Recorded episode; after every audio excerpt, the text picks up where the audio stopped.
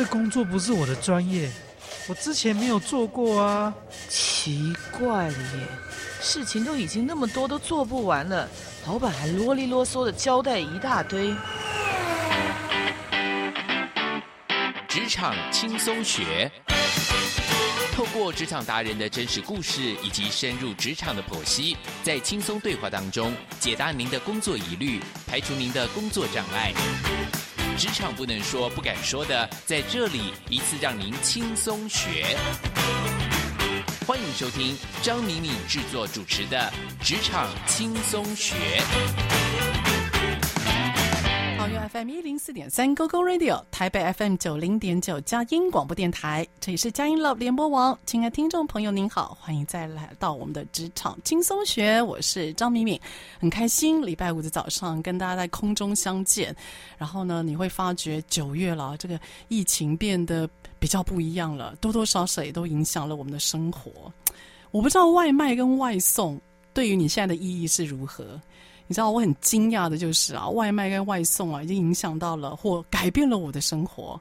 呃，前几天晚上十二点，我那二十岁的女儿她说她口渴，她想要喝个饮料。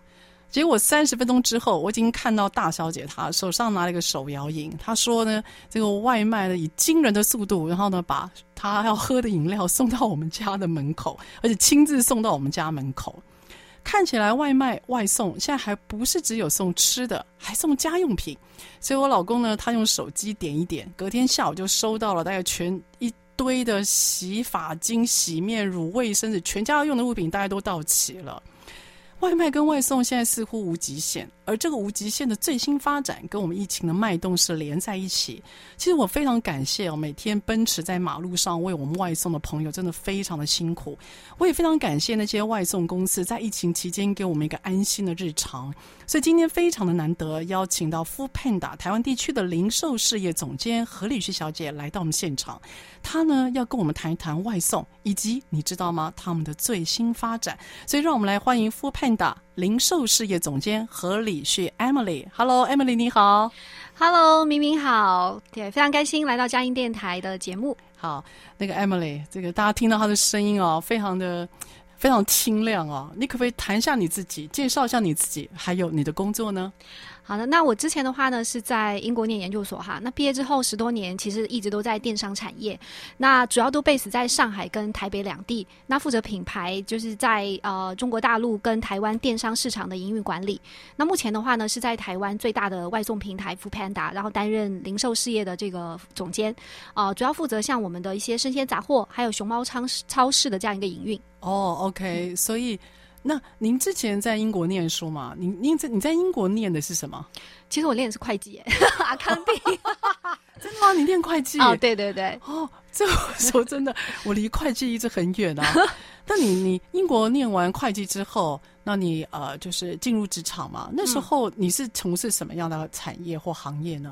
嗯、呃，其实那时候我刚毕业的时候，因为我的同学现在大部分都在四大嘛，那我那时候也是有拿到四大就是会计事务所的 offer。哦，你拿到你拿到四大的 offer 了？有有有有，okay. 对 KPMG 吧，当时。对。可是那时候就是。会比一般的同龄人要想的更多一点，就觉得哎呀，去进去就是四大里面做的事情，就是跟数字很单纯打交道，就是就是你已经可以预期跟想象了。对，我就觉得可能十十年也就差不多就这样，所以当时就可能比别人想的更多，就觉得哎，如果我可以进去投行这一块的话，是不是就是更好？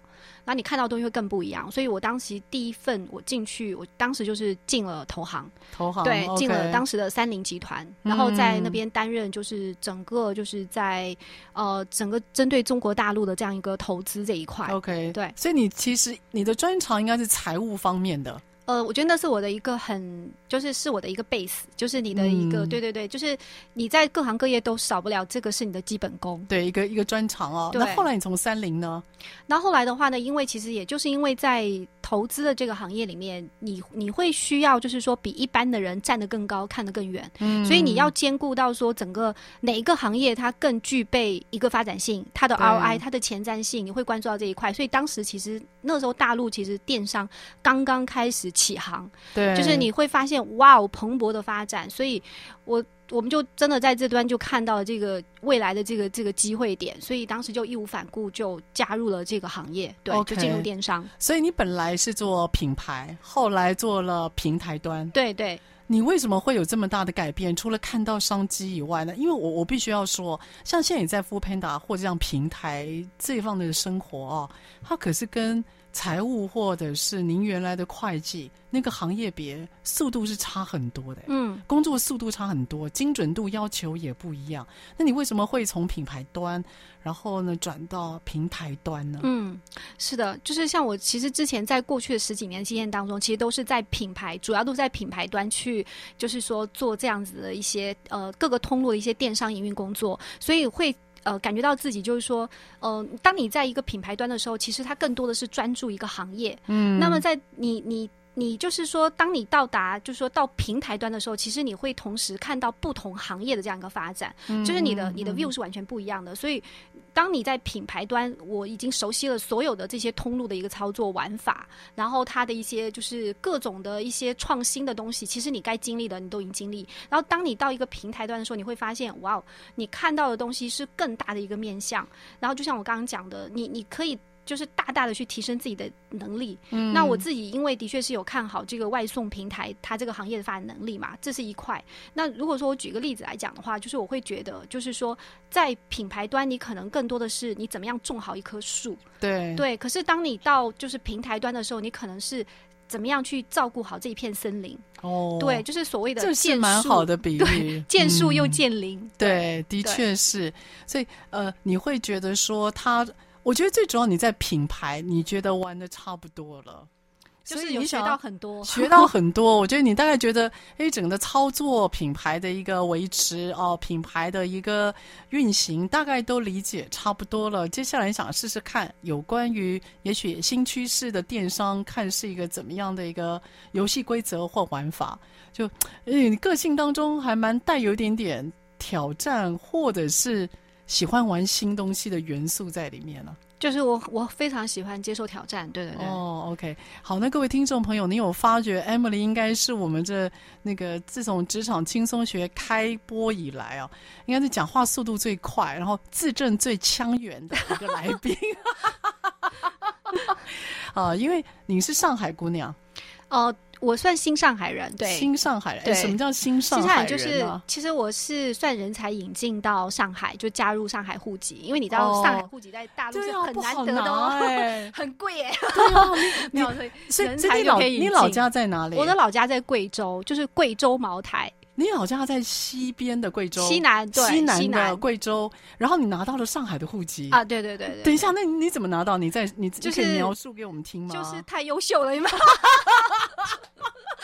我就说嘛，你那个优秀可以让我们感受一下吗？Come on, baby。没有啊，其实就是上海，它的确，它这种就是像北京、上海这种大的这种国际大都市哈，它对于这种人才的引进这一块，它是有一个专门的一些政策的标准的，特别的方案。对对对。那如果说呃，比如说它有各方面一个评分嘛.那你可能比如说像我们对吧？因为太优秀是吧？在国外可能因为哦，你在国外，然后又学背景，然后又是硕士啊，对对对，等等，就是它各方面的一个评分，它所以其实针对这样子的人才，他就吸引，就是各地都有吸引，说这些人才可以留在这边特别的方案来贡献，对对对。哇，我跟你讲，那个如如果大家可能对于那个呃，就是彼岸那边的户籍啊，这个不太理解。根据我了解啊，就是要拿到上海或北京，尤其北京的户籍啊，就是我们讲那个对户籍，其实是非常非常难，因为它会影响到你在这边的落脚，还有你尤其是小孩子，小孩子的就学其实是一个很大的很大的困扰。嗯、所以拿到你干嘛拿到了上海的户籍，然后还要。对不对？这个市场很不一样哈，这个我们晚一点谈，好不好？好，我们先来谈一谈你的好吃好玩的 foodpanda。好，那疫情当中啊，因为我疫情当中，我相信很多人都很依赖这些外送的平台啊。嗯、那在疫情期间，营运上面有没有遇到什么样的特别的情况？可不可以跟我们理解一下吗？好啊，好。嗯呃，其实我很想先跟大家就是介绍一下，就 Foodpanda 是一个什么样的公司。嗯，对，其实像我们像 Foodpanda，它其实是隶属于它是一家德国的公司。嗯，对，我们的母公司的话是那个 Delivery Hero，对对对对。那其实我们现在是在呃，就是全球大概五十多个国家都有都有营运。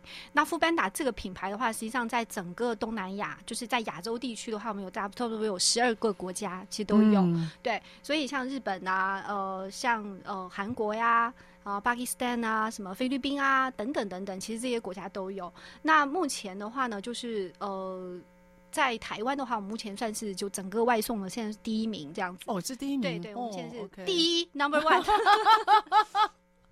优秀的感觉跟 quick call 又来了。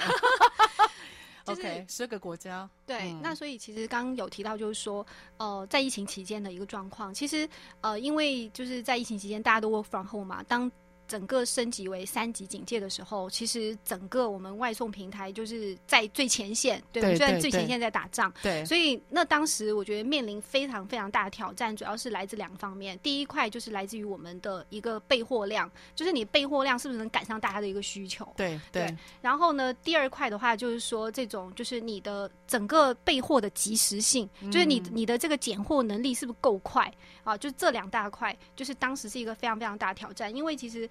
呃，这个业绩的一个爆量，那我们的供应商其实他供货根本都来不及，所以对的，太突然了。对，所以当时其实有很多的产品，就是也有造成一些缺货的一些损失，嗯、是蛮可惜的、嗯。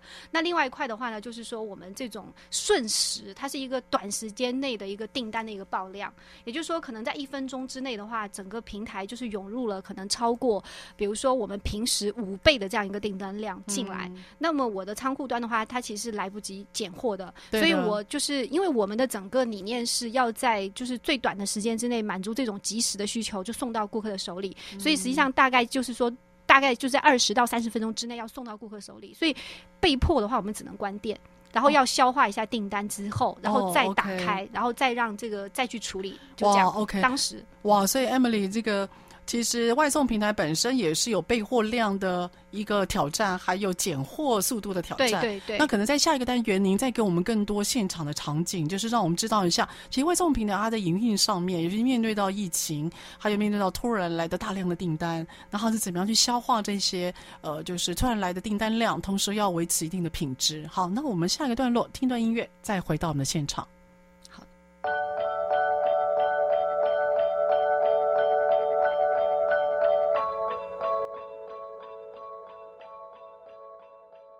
欢迎再回到我们职场轻松学的现场。我们今天请到的是 f o o p a n d a 零售总监何理旭 Emily，她来到了我们的录音间的现场，来跟我们谈一谈。尤其疫情当中，突然呃三级警戒，遇到了大量的爆量，包括在备货量上面，包括在拣呃拣货的速度上面，都必须瞬间跟及时的哦。那后来你们是内部怎么样去处理这个突然爆的量呢？对，其实当时真的哇，那挑战真的太大，所以。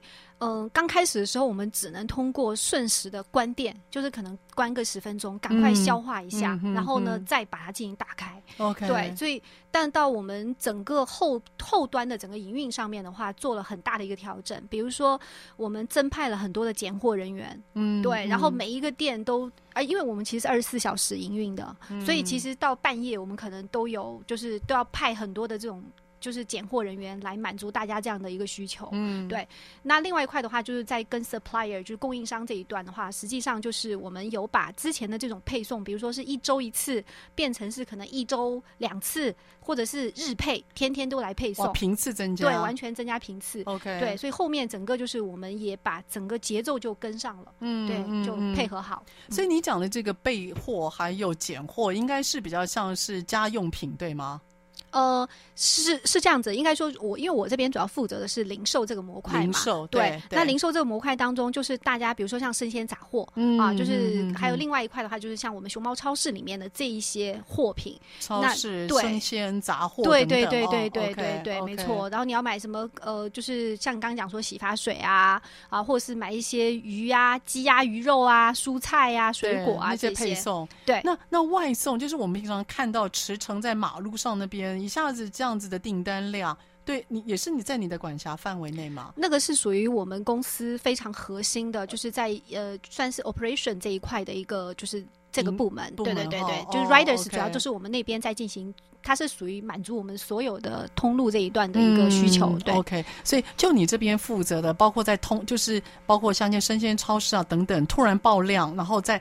呃，公在有关于所谓的备货和拣货，突然有这样大的单，嗯，看起来把订单先做一个 hold 住，然后再来把一些拣货人员的增加，还有呢供货的频次增加，是你这边紧急应变要能够做到的嘛？哈，好，那呃，我相信不只是 Foodpanda 遇到在生鲜的部分遇到这样子的紧急状况，我其实蛮多家的平台他们有做类似像这样的服务啊。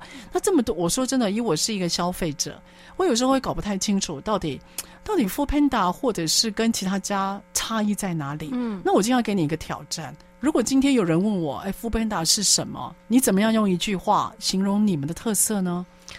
我们是一家，就就应该这样讲，就是说，呃，我我我自己认为说，从职场的角度，因为我们这节目不是那个职场轻松学，对不对？好，我们回来，谢谢。我我我自己是觉得，如果从呃。职场的角度来讲的话，我我会认为 Foodpanda 它是一个充满无限可能的公司。嗯、对，那呃，你会发现说来到这里的每一个人都非常非常的优秀哦。对，然后而且不仅是优秀，还非常的努力。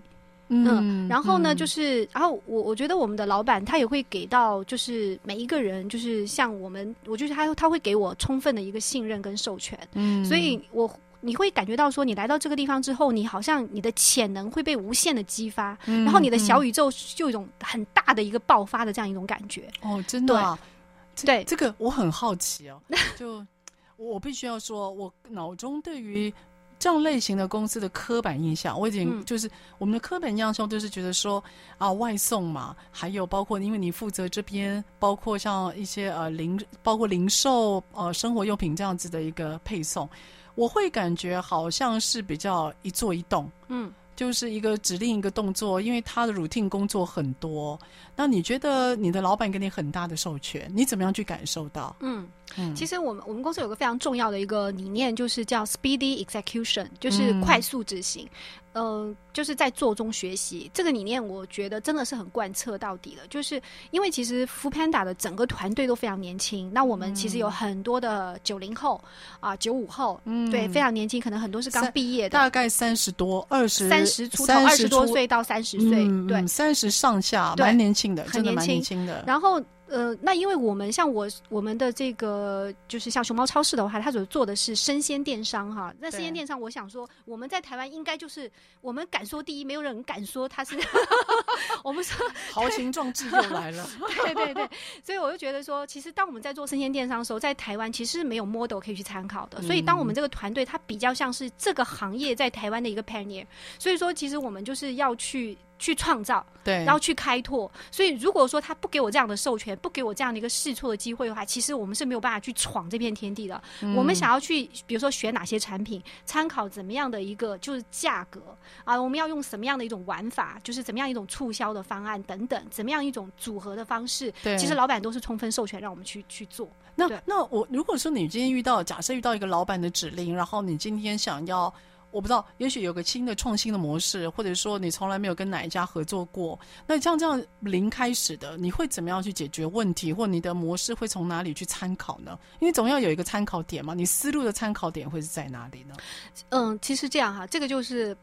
Base 在你自己之前，我觉得就是我们作为职场的人来讲，我觉得对自己的一个经验的积累，还有你自己在这个学，不是虽然说你已经好像很熟悉这个行业，实际上我觉得像电商这个行业，你必须要具备一个能力，就是不断的去学习。嗯，对，其实那对我来讲，因为我之前一直在大陆的这个电商扎了很多年的这样一个根基，嗯，所以说我会觉得就是。直到目前为止，我每天还是会非常熟悉的去看整个在电商行业，比如在大陆，它现在有什么样一些创新的模式。那我不得不说，的确在这一块来讲，就是我们可能玩过的很多的东西，可能台湾现在刚刚开始。对的，对的。对，我觉得像生鲜电商，其实在大陆，它从它已经走过了十六年的一个历史，但是可能在台湾才没有几年。所以其实这个过程里面，你会发现说，哎，其实人家已经试过很多。是。对，包括就是，哎，我们就是可以把。借鉴过来。对，嗯、所以像韩国、像日本，其实他们也都有这种相应的一些对经验值，所以我们一定要打开你的眼睛跟耳朵，然后去看别人是怎么做的，怎么样能够用在自己的这个身上。所以当你有新的想法的时候，你是跟你的老板讨论，还是说你你是找谁讨论？就是 try and error，因为每个市场都不太一样嘛。嗯，有时候国外的经验不一定台湾这边能够适用。是，那你怎么知道说，哎，这样子的我采用，然后我们尽可以尽量把错误减到最少？你会找谁讨论呢？嗯，其实像这一块的话，像我我自己是觉得我的老板他是一个很好的聆听者啦。哦，对，我觉得算是比较幸运。就是像我们其实，在前两个礼拜，我刚跟他讨论完整个 strategy 这一块，嗯、就是我们针对今年、明年我们这一块的一个 strategy。其实我是写了很长的一个报告。那这个报告的话，其实是我来到这边的第一天。呃，我之前就已经开始在思考的东西。可是当我发现我来了之后，有很多东西你必须要做调整。对，就是刚回答您刚提到的那个问题，其实它是有一些东西是不一样的。当你越来越深入的去了解公司的一个运行，还有。你就会要去做相应的一个调整，所以在这个过程里面，当我跟他就是，呃。我觉得现在出来的这个 strategy，它真的就是更加符合台湾市场，更加符合 foodpanda。哦，对，所以你你讨论的人会是找你的老板讨论，然后你们有互信基础，然后彼此又能够对话情况底下，你觉得慢慢会磨出一个适合台湾的型。对，没错。那你要说服你老板的时候，你需要提出一些预估的收入吗？或者呃预估的绩效吗？他会想要看这个吗？是的，我我们公司的一个第一个理念就是 data driven，就是你必须要用数据来说话，嗯、所有的东西都是基。基于所有的数据来的，嗯，对，不是无中生有，不是你凭空想象的，嗯，对，所以这一块就是你在要进行跟老板进行 strategy 的一些讨论，或是你一些想法的时候，不是泛泛的去谈一个东西就好，对，而是说你要告诉他为什么。那接下来的问题我就很好奇，如果一个没有呃 business model 的一个新的 idea，你你怎么去拿到市场的那个数字？就是你那个数字 data 是怎么来的？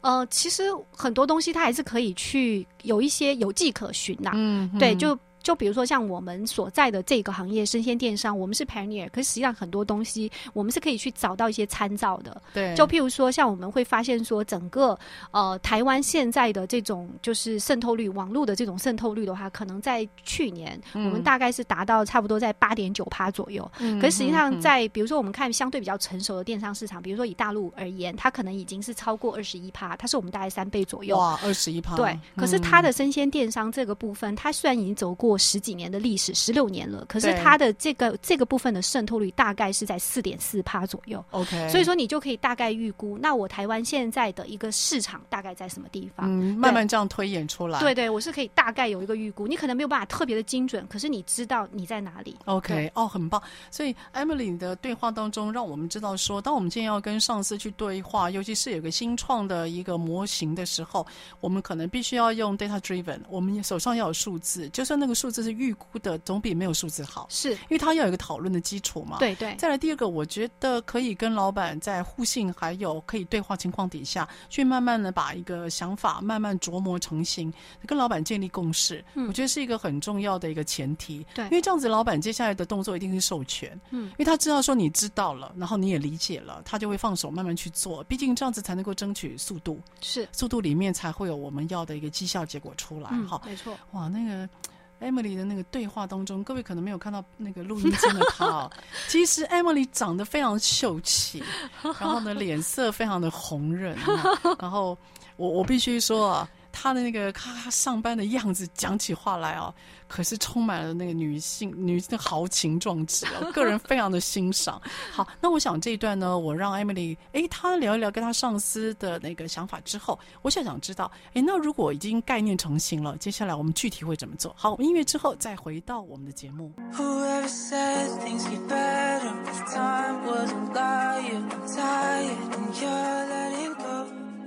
各位听众朋友，欢迎再回到我们的职场轻松学。呃，职场轻松学在每个礼拜五早上八点到九点播出。在车上的朋友可以帮我们定频您的收音机，桃园是 FM 一零四点三 GoGo Radio，台北 FM 九零点九佳音广播电台。那在下车的朋友，您也可以用手机听哦。您只要免费下载我们佳音 Love 联播网 APP，或者上网搜寻我们 GoGo Radio，播出之后的节目都可以在 APP 上面随选随听。好，我们今天呢。邀请到的特别来宾是我们 foodpanda 的零售事业总监和李旭 Emily，她来到我们录音间的现场，跟我们来谈一谈在有关于生鲜还有一些外送上面，尤其这段期间它所产生的变动。所以 Emily，接下来我就要我就要问一下，就是。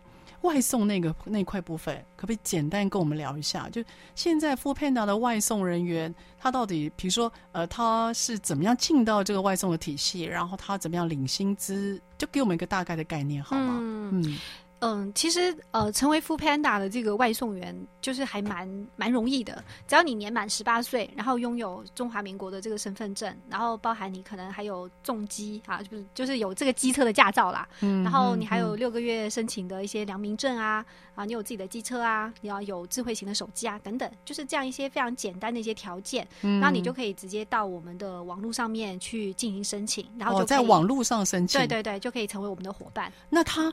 他是他的薪水是呃每个月领还是每他是怎么样领他那个薪水的？其实就是我们外送员他基本上就是每一个每在每一单嘛，他其实都有对应的一个金额，嗯，然后当他到一定的程度的时候，就可以直接就是提领到自己的这个账户。OK，所以一定时间，他不一定是月结。对对对，哦，不一定是月，他他可以自己决定月结，或者是他自己决定吗？哎，其实这个问题我好像还没有特别的清楚，要不要我再帮你问一下？没问题的，没问题的，我再帮你确认一下，因为这个好具体，嗯，没问题的，就是因为最主要现在啊，真的兼差兼职的人蛮多的，嗯，对吧？那我知道说，像我身边，呃，我有一个工读生弟弟，嗯，那他工读生弟弟呢，他在念大三。他念大三，呃呃，为了要支应家里的那个，就是为了要让家里的经济可以缓一点，嗯，所以他大三的他，因为功课变得比较少了，他就开始就是呃，除了家教。同时，他也去呃，就是兼外兼职外送跟外卖，嗯，很辛苦的弟弟啊。然后把那个呃外卖外送的钱，嗯，他是整笔整把的就给妈妈，嗯，然后让他还家里的房贷，让妈妈还家里房贷。嗯，所以，我其实周遭慢慢发觉很多年轻朋友，甚至一些上班族，他们都在透过这个方式减轻家里负担，嗯，或者说有一些时间上的运用。对，没错。兼差的人多吗？在 foodpanda 还蛮多的。嗯、对，其实我们、嗯、我们是这样子，我们主要是有就是大概三种类型嘛。那第一种的话就是全职跑我们 foodpanda 的这样的，我们我们把它叫做我们的外送伙伴这样子，熊猫的外送伙伴。对。那还有一种的话，他可能是也有兼着其他的外送平台的，对，一起的。对、嗯。那再来的话，就是一些就是呃可能呃兼职的这样做的这样一些，嗯、就是也他可能白天他是在上班，但他晚上回来之后他就来跑这个外送。对，像这样子的三种类型的，其实都蛮多的，都蛮多的哦。我觉得工作上也开始有个弹性在了啊。对，因为真的像呃，有些朋友他会说啊，有时候专跑这个外送啊。他收入其实不比上班差嘞，哎，其实真的哎，哦，真的不差，真的毛起来。而且我我我必须要说，很多的那个外送的伙伴啊，他们就是很很有礼貌。嗯，他今天呃跟我们呃就用电话，然后确定一下东西在哪里，包括如何递送，那个满脸的笑容，有时候看了会蛮心疼的。嗯，因为在马路上面这样奔走啊，然后都在抢每一单，然后希望能够有更多的收入。其实看了，哎呦，有时候觉得那样的速度飙起。来，然后要让他们这样赚这样的钱，真的非常的辛苦。好、嗯哦，那外送伙伴，我知道是你们另外一端嘛？那你的这一端呢，是谈到有关于所谓的生鲜啊，还有一些配送。嗯、如果我今天我是店家，嗯，那我想要加入你们的配送，嗯，我我要那。我要怎么样去跟你们接洽呢？我的第一步会是什么呢？嗯、如果我今天换一个角度，我离开了外送了，哎，我换一个角度，我现在是店家，我怎么样加入到您的体系呢？嗯，其实也是非常的简单呐、啊。我们主要是有三种方式，第一个就是说你可以到我们的官网，然后它上面就可以去提交一个表单，然后你可以把你的一些资讯给它放上去。哦、所以一样是做网络的申请。对对，这是一种。那同时你也可以打电话，嗯，对，然后我们也有电话号码，然后还有包含你也可以写 email 过来，写 email 过去，对，也可以写 email。像这种三种的方式的话，实际上我们就是。都有专门的一个团队会在进行处理的。OK，所以他们会去呃，他们会去验货，就是他们会去知道一下这个店家的商品内容，然后再去讨论。那会通常会聊什么呢？其实主要的话就是说会要看，就是很多的一些资质啦、嗯。因为我们其实对于这种商家要加入的这个资质的审核是非常严格的。哦。就比如说你是不是有一些合法营业登记啊？然后你是不是就是属于我们整体的一个配送范围？所以我们实际上都会跟你做沟通，你的地址到底在哪里？哦。然后包含就是说你的商商品的数量，嗯、还有你整个商品的一些材质的大小、商品的一些定价等等啊，就是实际上就是很多的细节都需要跟商家做再次一个确认。OK，对，所以商家大概像你目前啊，那个我各位跟大家报告一下，Emily 其实呢接这个零售的。这个事业啊，大概不到三个月啊，可他现在侃侃而谈，我感觉他已经做了三年了。你那边日子应该是那个跟我们的单位不太一样。我我请问啊，就如果今天呃有关于商家，商家大概是什么样的商家？就你那边的类别商家是哪些呢？比较多。像我们在，就像我们生鲜杂货这一端的话，其实各行各业都有。就是我们的整个的理念就是 link everything，就是连接你生活的一切。就说可能你可以想到，比如说像 CVS，就是四大超商，还有像这种量贩，还有包含我们还有药局。对，就是现在买药也是变成一种可能。药局，yes，药局你们有。我们有有有有有有药局，像大树药局啊，哎，我是帮大树药局打广告。还有，其实像宠物啊，宠物店，对，宠物店对也可以，甚至那边对啊，还有像那种五金行有没有？其实都有，就是各行各业，面包店什么，就是你能够想到你生活周边的所有的你所需要的这一切，其实它。都已经慢慢默默的在我们的生鲜杂货平台存在了。哇，我好惊讶！因此，包括像药局，包括像宠物店，对，五金花店，花店也送。是的，还有家政，就是其实这些现在我们都是，就是如果说我们之前更多的是餐饮。外送，可是现在我们我们就是说，除了给你餐饮的这种外送体验之外，我们还会去给你的就是生活其他的面向，除了这种商品段之外，还有服务这一段也会有很大一个提升。所以不只是吃的，对，现在还包括你生活要用的所有的，你那边都备齐了。是没错。哇，这个让我还蛮惊讶，我真的可以不用出门了。对，你只要动动手指，就宅经济嘛，对不对？动动手指，哎、外送到你家。对，我怕。我怕我那个未来未来十年的话，只剩下眼睛凸出来，还有还有我的那个大拇指，还有我的食指凸出来了，以后就会慢慢退化了。所以看起来这个店家的合作啊，我知道 foodpanda 最近跟台北市政府有一个，我自己从电视上看到还蛮大的一个新闻。嗯，就你们店家现在不是只有这些生鲜，还有可能你刚刚提到的五金啦、药局等等了，你们现在店家很特别。你可不可以介绍一下？最近你好像常常跟在那个柯市长旁边，其实也不止柯市长啦，也对，这是我偷看到的你。对，其实我们我们这一次呃，应该说整个呃 work from home 之后啊，整个三级警戒之后，其实大家的生活变得非常的不便利。就是我们要买菜，我们要在家吃饭嘛，这是一个最基本的一个需求。可是你会发现，传统市场这个时候你不太敢去了。对，因为那边就那就是群聚嘛，对，很多你就很担心，对，很多担心都在那边开始的。对，嗯，所以在这种当下，其实这种传统市长它怎么样也可以数位化，就是它怎么样也可以，就是说让我们在整个 App 端在外送这一段也可以让你及时的买到，这个就是我们很重要一个使命。好，那这个我要先请 Emily 先停在这边。这个重要使命，根据我的了解，它很麻烦的。因为呢，它应该是在外送里面非常需要教育沟通的一群人，对吗？好，那我们听一段音乐，再回到我们的节目。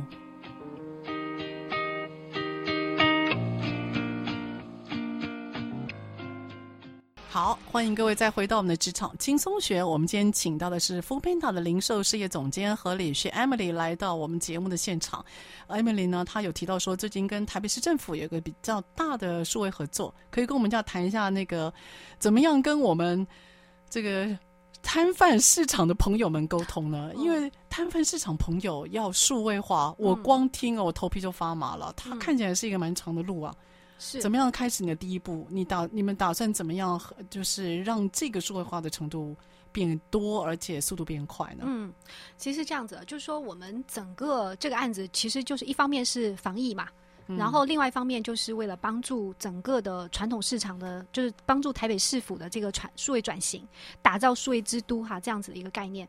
那么在我们所遇到的像传统市场的这些商家，我我们自己是觉得它主要分两块。第一块的这种商家，它实际上是一种就是呃，他面对数位转型，它是一个拥抱的态度。嗯，哎，他就觉得哎，好像是我我必须这么做，不然我的收入其实已经没有人来了嘛，减少到这么多。趋势啊，对，嗯、你不做，好像因为他有一些相对还是有一二代啊、三代相对比较年轻的。对的。那另外的一批的话，你会发现他是很明显有一种观望的态度。对。啊，观望到可能还有点拒绝。Okay. 觉得嗯，好像这个有点太麻烦喽。为什么？因为其实你会看到很多摊贩，他其实都是可能年龄比较稍长一些。嗯。他这个部分的话，其实他要去操作，操作这种智慧型的手机，啊，他要有个压力在。对，他会觉得，而且他本身在那边忙得不得了了，他他还在帮你再去处理这一块，所以他是觉得压力很大，挑战很大，或者是觉得自己好像又来不及啊什么的。嗯、因为其实我觉得更多是一种未知，特别他想象他觉得很可怕。嗯、对，我们就面对这样。那我们的团队是怎么去做的呢？我们会发现说，OK，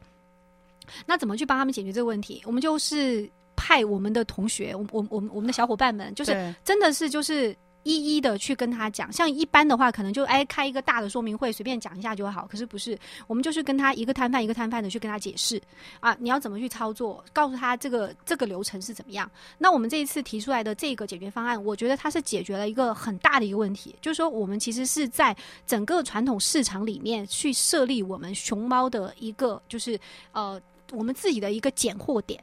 啊，我们、oh, okay. 对，那这个拣货点就是我会集中在这个地方，也就是你在线上平台上面，你就会看到，比如说光复市场、南门市场，okay. 那你点进去之后，所有的摊贩都在上面，而我这边熊猫有自己住在这个市场的一个，就住在光复市场或南门市场，对，就有一个你的站点，对，收到单之后就去跟摊，就是摊商们去拣货。对这件事情，他们要去面对处理什么，跟顾客或者是跟这个就是我们的平台端的一些沟通，通通都是由我们来，所以他们只做自己熟悉那一部分就好。哦、就这部分的工作我们来做。所以我们在那边驻点的话，也就是说我们要派出我们熊猫的这种小助手，就大概每一个市场的话，大概三到四名就住在那边。那这个驻点的话。当顾客的订单进来，就是他们在操作机器，就我们自己的人，就是熊猫的小助手在操作机器。操作完机器之后，那么把订单就是拿下来，知道，比如说我是 A 摊是，比如说有一斤白菜，另外一单，另外一摊是一只鸡，那边一只鸭哈等等。那你就会发现，那我们的人就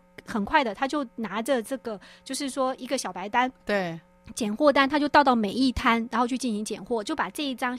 就是小白单给到对方来作为结账，所以他只要拿到这张单子，他就知道这个当中有他的一个，比如说他有一只鸡要给我，他就给我了。所以他其实很简单，他就不用再做什么其他的动作，所以你等于是你等于是驻一个点，驻一个点，然后有人员在那边把先把前端电脑的那一份作业先把它做掉，没错，然后到各个摊商去拣货，对，然后他们只要就是给货给我就好，所以就很简单。然后等到我结账的时候，也是就是我们就是到。比如说半个月，我们就跟他结账一次，他就只要对账就好了。哦，对。可是这样子，摊商还是要自己慢慢能够习惯那个数位化的那一端呢、啊。对，你们要怎么样慢慢把这个呃，甚至技术转移或知识转移给他们呢？总之，他们还是要能够会用啊。呃，因为现在这个模式的话，是我们基本上在所有的这个，就是说呃。目前的这个传统市场在台北市，我们目前已经上线的有三间市场，三间对。然后这周是哪三间呢？呃，现在我们上线有光复市场，光复对，松江市场，松江市场，还有西湖市场，西湖市场对。然后 OK，这一周的话，我们还会上线南门市场跟中山市场，哦，还有兴隆对。哇，OK。所以其实在这个月，我们大概会有六间市场上线。对，我觉得大家应该很期待南门市场。南门市场真的就是这些，对，这些很多很有名的名店都会在上面。对的，对的，对的，哇！所以南门市场上线，我就有点小兴奋了。所以讲了这么多啊，其实你你在这些呃经验的经验值当中，有很多的创新的理念哦，你就是包括你本来是念会计的，然后呢，后来你有进到奥美广告公司，嗯，然后后来也到了一些品牌端，现在到了平台端，整个这人生这样走一遍走来啊。如果今天我要教给你一个比较感性的功课，就如果人生再来一次的话，你会不会哪里做的不一样呢？那为什么？嗯，我我自己是觉得现在目前在就是目前的这个状态嘛，我我觉得还蛮感恩的。哦、对、嗯，就是说呃家人都平安健康，对，嗯、然后、嗯、呃也在你的身边。然后我觉得现在工作上的话，这样子的节奏我觉得很好，对。然后你又有深度又有广度，然后呢，就工作上现在也觉得越来越有所成就，嗯，对我觉得。到现在，你还有梦想可以追求，对，还有那个干劲可以往前冲，对，我我觉得这种感觉蛮好，我觉得很感恩。所以如果说再来一次，我觉得这个选择也是蛮不错的，就就就对，没有必要要有什么改变就对了。我觉得现在这样还蛮好的，挺好的。嗯、我我觉得啊，就是说真的，那时候你从品牌端到平台端的时候，有点担心，嗯，因为那个你家里两个宝宝贝嘛，对不对？对对对，要要大不大，要小不小的。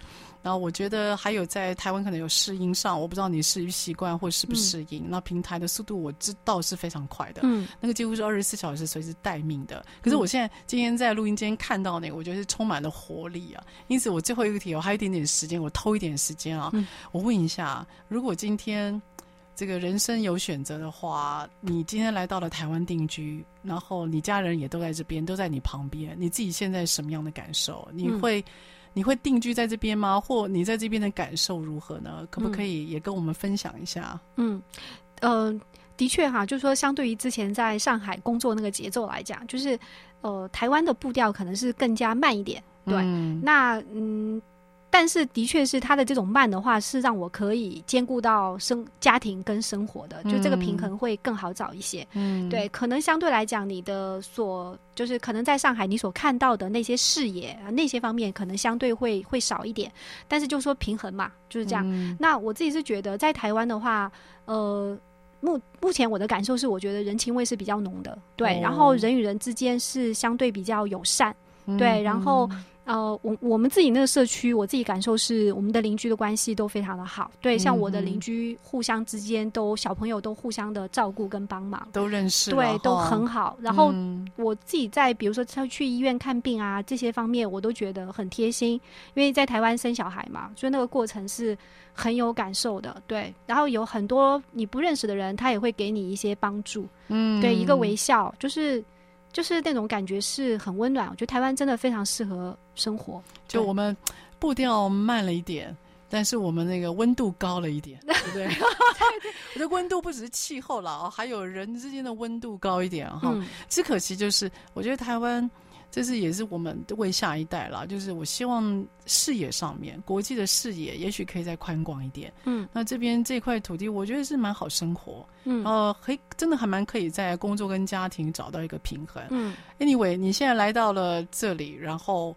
那个熊猫平台就等着你发光发热，因为我我一直很期待你在市场那一端，嗯、就是跟台北市政府这样数位的数位化的一个这样的一个市场这一端，我真的觉得可以做出一些新的东西，而且可以帮助到很多人。嗯、对，我觉得这个数位化是肯定的。嗯，那怀抱你的梦想，然后把你一些所长在这边试试看吧，因为我觉得这边我们大家都很愿意去看看新的方式，有什么样带给我们新的生活，好吗？嗯、好，那我们今天呢非常开心能够邀请到 foodpanda 的 M。他来到我们节目现场，他首先他谈一谈跟他上司的一个互动，接下来谈一下他哎，在这个零售的市场方面，他有什么样的理念？哎，最后很特别的，他带给我们一些最新的消息，跟台北市政府的一些数位化的合作。所以今天真的很高兴，他本人来到我们录音间，跟他谈一谈他的梦想，还有在台湾的一切。好，那我们今天的节目这边就告一个段落了。那我们下个礼拜五早上八点钟，我们空中再会喽，拜拜，拜拜，谢谢大家，拜拜。